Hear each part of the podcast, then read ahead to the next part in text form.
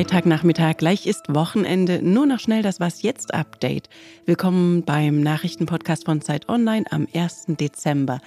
Ich bin Rita Lauter und wir sprechen heute über das Ende der Feuerpause in Nahost und über die mögliche Gefahr von Anschlägen in Deutschland. Der Redaktionsschluss ist 16 Uhr. Werbung. Diese Woche in der Zeit? Die Bücher des Frühlings. 16 Seiten blühende Fantasie. Von gefährlichen Liebschaften, einer Flucht auf dem Mississippi und magische Erzählkunst. Das Literaturspezial zur Buchmesse in Leipzig. Die Zeit, Deutschlands größte Wochenzeitung. Jetzt am Kiosk oder direkt bestellen unter zeit.de/slash Genau eine Woche hat die Feuerpause zwischen Israel und der Terrororganisation Hamas gehalten.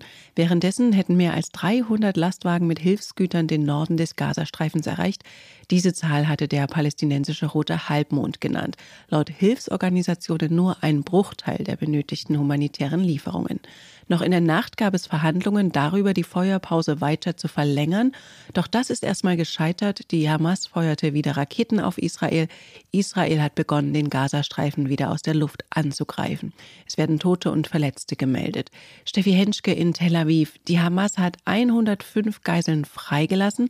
Aber was heißt das jetzt für die nach israelischen Informationen 137 Menschen, die immer noch in der Gewalt der Hamas und anderer Gruppen im Gazastreifen sind? Ja, das ist eine gute Frage, Rita. Ich kann dir sagen, dass die vergangenen Tage der Freilassung, das passierte ja in sozusagen in Slots, sehr zerrend war und, und ich glaube, viele Israelis den Eindruck hatten, dass das eine Art von Psychoterror ist. Also, dass quasi es eine Waffenpause gibt, aber der Krieg nicht pausiert.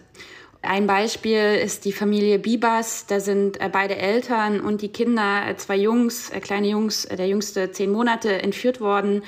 Da wurde die Meldung gestreut seitens der Hamas, dass Mutter und Söhne tot seien. Israels Armee hat versucht, das irgendwie herauszufinden. Dann gab es Meldungen, dass Israels Armee drei tote Körper mit der Geiselübergabe übernehmen solle.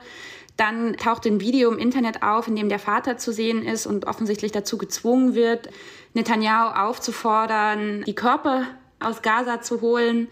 Und seitdem heute habe ich, glaube ich, jetzt zwei Meldungen auch schon gesehen, dass, dass zwei Geiseln in Gefangenschaft ums Leben gekommen sind. Das heißt, die Angehörigen machen sich wahrscheinlich extrem Sorgen. Ja, unfassbare Sorgen. Gleichzeitig hat Katar mitgeteilt, dass die Verhandlungen über Geiselfreilassungen trotz des Endes der Feuerpause weitergehen? Was weiß man darüber? Alle international Beteiligten versuchen hier wieder Israel und Hamas irgendwie an einem Tisch zu bekommen. Du hast ja die humanitäre Lage in Gaza genannt. Es fehlt dort an Hilfsgütern. International werden, glaube ich, alle daran interessiert. Auf der anderen Seite muss ich dir auch sagen, dass ich gerade auf mein Telefon gucke und es ist ohne Ende Raketenalarm und sozusagen das Ende der Feuerpause hat heute Morgen mit einem Raketenalarm begonnen. UN-Generalsekretär Guterres hat bedauert, dass die Kämpfe weitergehen, so wie du das jetzt ja auch gerade beschreibst. Er hoffe, dass die Feuerpause erneuert werden könne, schrieb er auf der Plattform X.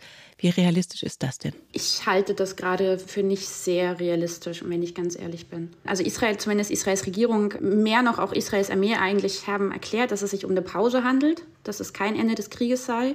Und auch das Gefühl ist hier nicht. Also es gibt gleichzeitig eine sich zuspitzende Lage im Norden. Auch im Norden gab es jetzt schon Raketenalarm. Dieser Krieg ist noch nicht vorbei. Vielleicht gibt es noch mal eine zweite Feuerpause, aber dieser Krieg ist noch nicht vorbei. Danke dir, Steffi, für diese eindrücklichen Schilderungen. Ich danke dir. Der Nahostkonflikt macht auch den Sicherheitsbehörden in Deutschland Sorgen. Der Konflikt ist nämlich auch in den Köpfen der Menschen, die hier leben. Und das heißt auch, die Gefährdungslage durch den islamistischen Terrorismus in Deutschland hat zugenommen. Und deswegen müssen wir die Augen schon offen halten, auch was unsere Weihnachtsmärkte angeht. Das war Herbert Reul, der Innenminister von Nordrhein-Westfalen, vorgestern. Tags zuvor waren zwei Jugendliche aus Nordrhein-Westfalen und Brandenburg verhaftet worden, weil sie einen Anschlag auf einen Weihnachtsmarkt in Leverkusen geplant haben sollen. Jetzt wurde eine weitere Festnahme bekannt, diesmal in Niedersachsen. Die niedersächsische Innenministerin Daniela Behrens sagte, der 20-jährige Iraker habe Anschläge auf Großveranstaltungen während der Weihnachtszeit angekündigt.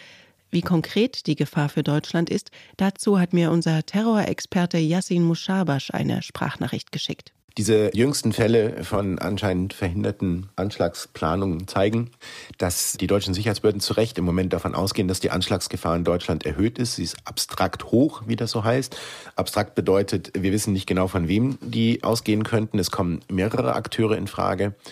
Und zu diesen Akteuren gehören vor allem der Islamische Staat, IS, und Al-Qaida, denn diese beiden global dschihadistischen Organisationen haben, seitdem der Gaza-Krieg begonnen hat, dazu aufgerufen, dass weltweit jüdische und israelische Ziele attackiert werden sollen und auch Ziele von Nationen, die als Alliierte Israels gelten. Und dazu zählen Dschihadisten ganz sicherlich auch Deutschland.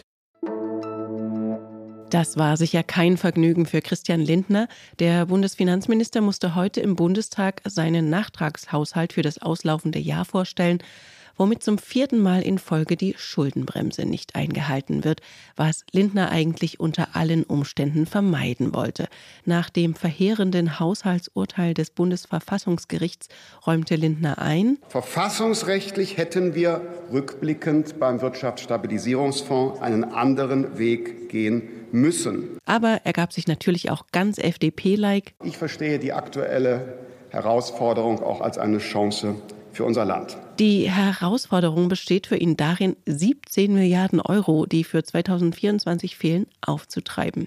Und nochmal demonstrativer Optimismus bei Lindner. Die Regierung und die sie tragenden Koalitionsfraktionen werden diese Aufgabe meistern. Ein Optimismus, den die Opposition in Gestalt von Unionsfraktionsvize Mittelberg nicht ganz teilen mochte. Wir wünschen der FDP bei diesem Bemühen in der Ampel viel Glück und viel Erfolg. Das meine ich sogar ehrlich. Lindner kündigte Einsparungen an, allerdings ohne konkret zu werden. Wir werden auf der Ausgabenseite umschichten, dafür, dass wir Zukunftsinvestitionen und bedeutende Vorhaben der Koalition realisieren, werden wir andere überkommene, heute nicht mehr notwendige Ausgaben depriorisieren.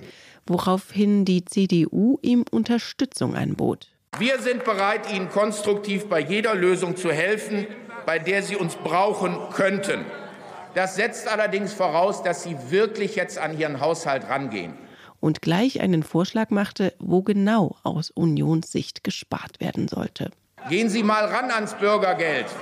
Vier Millionen Menschen haben Sie im Bürgergeld, die erwerbsfähig sind, die arbeiten könnten. Bringen Sie doch mal ein paar von denen in Beschäftigung. Dann hätten wir deutliche Entlastungen im Haushalt. Eine Million mehr, die arbeiten würden, statt im Bürgergeld, würden dieses Land um bis zu 30 Milliarden jedes Jahr entlasten.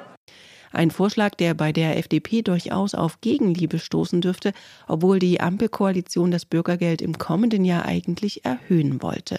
Aber mit den Koalitionspartnern SPD und Grünen wird es darüber vermutlich noch einigen Streit geben. Genauso übrigens darüber, ob die Schuldenbremse 2024 wieder eingehalten werden soll. Was noch?